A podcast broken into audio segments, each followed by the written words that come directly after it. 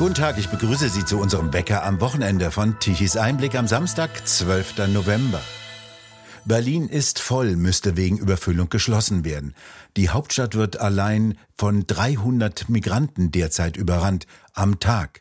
Ein Ende ist nicht abzusehen. Die Willkommensbürgermeisterin Franziska Giffey von der SPD und ihre Sozialsenatorin Katja Kipping von den Linken sind offenbar am Ende ihres Lateins und wissen nicht mehr, wo die hereinströmenden Massen unterbringen. Am Anfang der Woche war in einem internen Papier noch von 4000 fehlenden Plätzen die Rede. Wenige Stunden später sprach Kipping in einer Pressekonferenz bereits von 10.000 Unterkunftsplätzen, die sie möglichst schnell schaffen will. Wo, das weiß sie nicht. Sie redet bereits von Beschlagnahmungen, die möglich, aber nicht das Ziel seien. Die derzeitige Außenministerin Baerbock hat gesagt, es würden alle Flüchtlinge und Migranten aufgenommen. Von Chaostagen in Berlin berichten sie Matthias Nikolaides. In Neukölln hat schon einmal das Sozialamt einfach seine Türen zugemacht. Warum denn? Ja, wegen akuter Überlastung anscheinend. Also Falko Liege ist dort ja Sozialstadtrat und hat gesagt, er bräuchte 40 zusätzliche Stellen, um mit, diesem, äh, mit dieser Belastung klarzukommen. Und er hat erst einmal gesagt, für zwei Wochen sind wir geschlossen, äh, weil erstmal Anträge abzuarbeiten sind die sonst nicht erledigt werden können. Auch eine Möglichkeit, das Amt einfach abzuschließen, Türe zu, fertig, dicht, hatten wir auch noch nicht so besonders häufig. Es rollt ja wieder eine Flüchtlingswelle ran. Reicht die in ihren Dimensionen schon wieder an die des Jahres 2015 heran? In der Summe sind wir da. Also wir haben die Ukraine-Flüchtlinge, wo wir knapp an der Million dran sind und mit der wachsenden Zahl von illegalen Migranten, die jetzt immer noch über unsere Grenzen kommen, sind wir eigentlich schon darüber, würde ich sagen, und werden am Jahresende darüber sein. Also ähm, das ist zusammen natürlich eine Riesenbelastung für die, für die Landkreise und Kommunen, die das alles unterbringen müssen. Und ja, jetzt hat man auch gesehen, sie, sie kriegen es finanziert. Das Geld fließt also, das Geld des Steuerzahlers fließt vom Bund an die Länder und die Kommunen. Knapp drei Milliarden Euro zusätzlich im Jahr. Das äh, wird dann am Ende auch bezahlt werden müssen.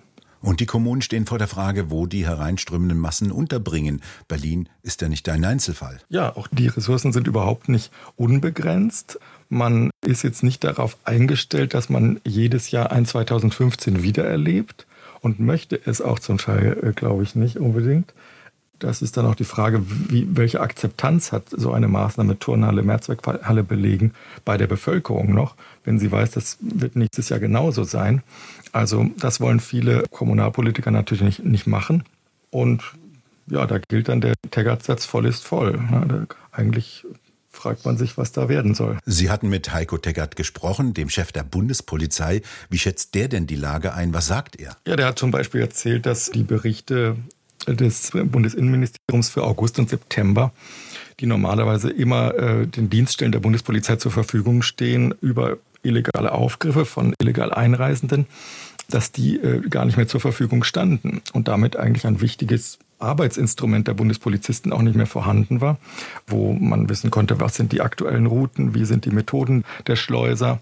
Ähm, also es, es herrschte da kurz vor der Niedersachsenwahl wirklich eine Art, das war ja Anfang September schon die heiße Wahlkampfzeit, hat man den Eindruck, das wollte das SPD-geführte Innenministerium nicht rausgeben, um da den Kollegen in Niedersachsen nicht in die äh, Parade zu fahren.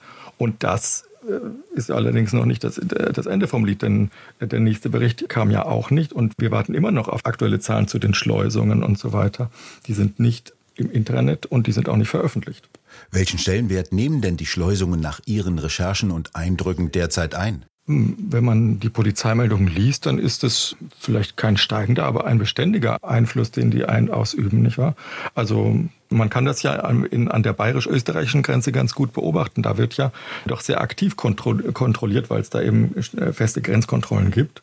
Und da wird schon sehr viel über Schleuser auch berichtet. Und sie werden ja auch in Sachsen oder in, in Brandenburg gibt es durchaus mal diese Zufallsfunde durch die Schleierfahndung, was ein viel schwächeres Instrument ist natürlich. Ähm, aber das, das gerät langsam, hat man das Gefühl, auch hier in den Fokus der Öffentlichkeit. Ja. So wie es in anderen Ländern schon ist. Die Balkanroute scheint ja wieder in den einschlägigen Kreisen in Mode gekommen zu sein. Wie sieht denn die Lage derzeit dort aus? Ja, das ist der Westbalkan, der da jetzt sehr groß im Fokus steht mit über 100.000 Durchreisenden bis äh, Ende September allein.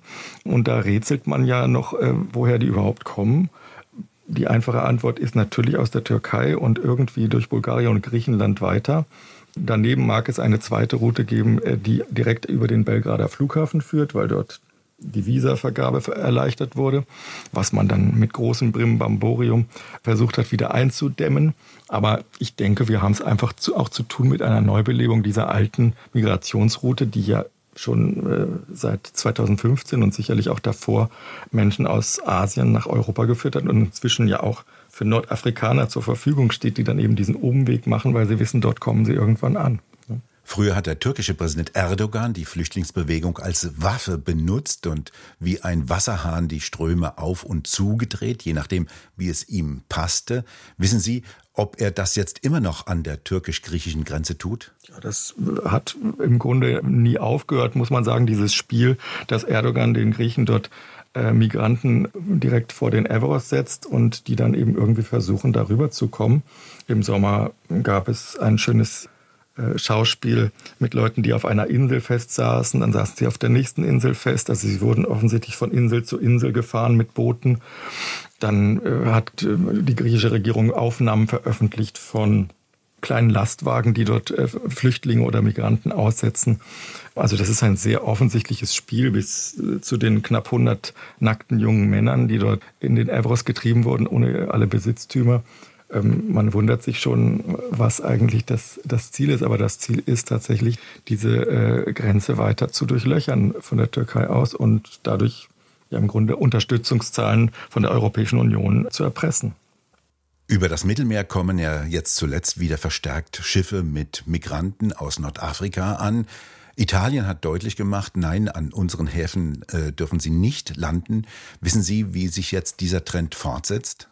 Das wird man abzuwarten haben. Also da sieht es jetzt so aus, dass natürlich die neue italienische Regierung da anknüpfen kann, wo Salvini einst aufgehört hat, wenn man so möchte.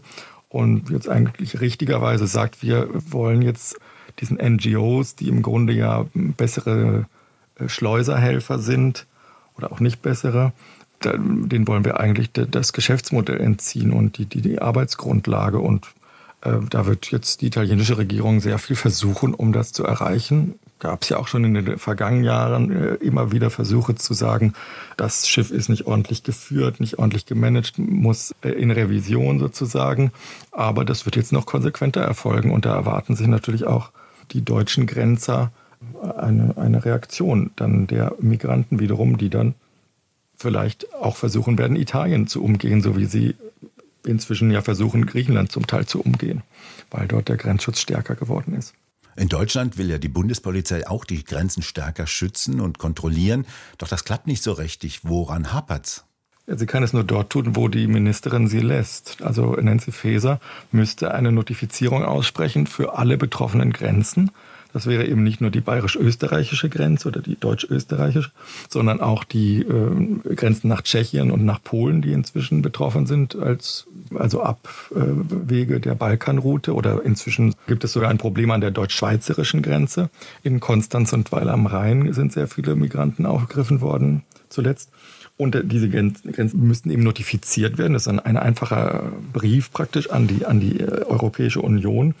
Und dann wären dort eben erstens feste Grenzkontrollen möglich und zweitens könnte die Bundespolizei auch abseits davon äh, als Grenzbehörde agieren, was eigentlich der grundsätzliche Vorteil ist, weil sie dann eben zur Zurückweisung von bestimmten Migranten auch berechtigt wäre. Und das würde sie ja tun. Kommen wir noch zur polnisch-weißrussischen Grenze. Dort strömten ja auch erhebliche Flüchtlingsströme aus Weißrussland herüber. Das Problem hat sich ja erledigt, seitdem Polen einen Grenzzaun gebaut hat. Wie sieht die Situation dort jetzt aus? Ja, so, das ist nicht so ganz klar. Also so hundertprozentig erledigt hat es sich nicht. Zumindest kommt da noch ein relativ buntes Völkergemisch, laut Worten von Heiko Teggerts. Also ich paraphrasiere jetzt an. Und auch dort ist nicht ganz klar, ob das die Balkanroute ist oder ob da Weißrussland noch mitmischt. Aber es, es ist sicherlich sehr viel besser geworden. Und Frankfurt oder wo einst äh, die Leute von Weißrussland her ganz stark angekommen sind, ist heute äh, deutlich entlastet, das kann man sagen. Ja. Aber natürlich braucht so eine Regierung wie Polen oder auch die griechische Regierung dort immer noch Unterstützung, um auch diese Grenzschutzpolitik fahren zu können. Da sind die Polen wahrscheinlich sogar unabhängiger, als es die Griechen sich zutrauen manchmal. Ja. Unterscheiden muss man ja noch davon die ukrainischen Flüchtlinge, die ja aus einer echten Notsituation, einer Kriegssituation kommen. Sie haben mit einigen gesprochen. Wie sehen die denn ihre Zukunft und was sagen die denn? Es ist ja durchaus dramatisch, das Umfeld, aus dem sie fliehen, nämlich durchaus immer noch Krieg. Egal, ob man in Kiew ist oder irgendwo weiter östlich, ist man natürlich in dieser Situation, wo auch der Strom ausfällt, wo kein Wasser da ist. Das ist kein angenehmes Leben und vielleicht auch keins unbedingt, das man für kleine Kinder gerne haben möchte. Insofern kann man es schon verstehen, dass da Familien sich auch trennen. Mit einer solchen jungen Frau habe ich gesprochen, deren Vater und Bruder weiterhin äh, in Kiew die Stellung halten. Und das ist also einfach nur menschlich, dass man da sich in Sicherheit bringen will oder seine, seine Familie in Sicherheit wissen will.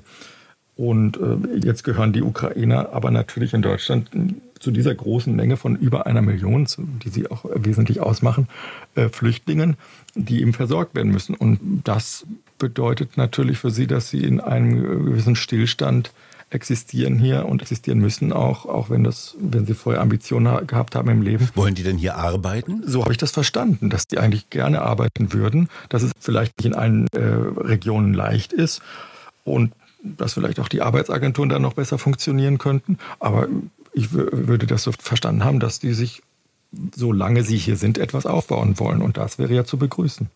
Die Rede ist ja häufig auch davon, dass viele Ukrainer herkommen und sich ein Ticket für das Sozialamt abholen. Wissen Sie, ob das wahr ist und wenn ja, in welchem Umfang dies stattfindet?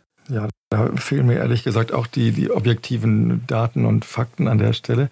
Aber ich meine, immer wieder wird ja äh, natürlich gesagt, dass nicht alle Leute notleidend sind, die hier sind, dass auch die Flixbus-Verbindungen in die Ukraine sehr stark belegt sind. Und auch diese beiden jungen Damen, die mit der einen habe ich gesprochen, mit der anderen habe ich gelesen, die sprachen ja schon davon, dass sie auch ihre Verwandten besuchen wollen.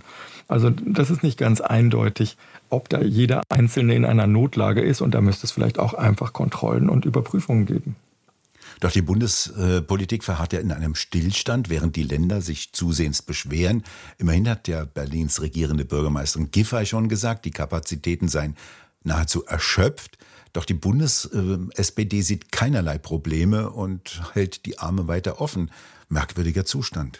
Ja, ich meine, das muss man beinahe so lesen, dass es ja eigentlich recht ist, was passiert, dass sie eigentlich eine ganz offene, ja auch pro-Immigrationspolitik verfolgt, die das ermutigt durch zahlreiche Gesetzesvorschläge, also das Chancenaufenthaltsrecht für langjährig Geduldete hierzulande, äh, eine Chancenkarte für Menschen, die einwandern wollen. Das sind ja erleichterte Einbürgerungen, das sind ja alles Projekte, die sagen, äh, wir sind ein, ein Land, das die Arme noch weit offen hat und die Nichtveröffentlichung dieser äh, ansteigenden, stark ansteigenden Zahlen im August und September, wo wir, wir im Vergleich zum Vorjahr Anstiege um 100 Prozent hatten, das spricht ja auch Bände. Also man, man, man verdeckt das Problem einfach und lässt es dann äh, unter der Hand weiterlaufen. Und gezahlt wird ja am Ende. Der Bund hat es ja. Fragt sich nur, wie lange noch? Ein Ende dieser Politik ist ja nicht absehbar. Ja, unter dieser Bundesregierung wahrscheinlich nicht. Wir haben das gesehen, die FDP hat ein bisschen aufgemuckt, hat gesagt, wir wollen kein zusätzliches Geld mehr geben. Jetzt ist es raus. Nicht ganz so viel, wie ein CSU-Innenminister gefordert hat, aber doch ein paar Milliarden. Und also diese Bundesregierung macht keine Anstalten, auch an dieser Stelle eine Zeitenwende kommen zu lassen. Also das, man hört da nichts vom Bundeskanzler, nichts von irgendeinem Minister, dass das kommen könnte. Matthias Nikolaidis, haben Sie vielen Dank für das Gespräch und bei Ihnen bedanken wir uns fürs Zuhören. Schön wäre es, wenn Sie uns weiterempfehlen. Weitere aktuelle Nachrichten lesen Sie regelmäßig auf der Webseite tichiseinblick.de und wir hören uns morgen wieder, wenn Sie mögen.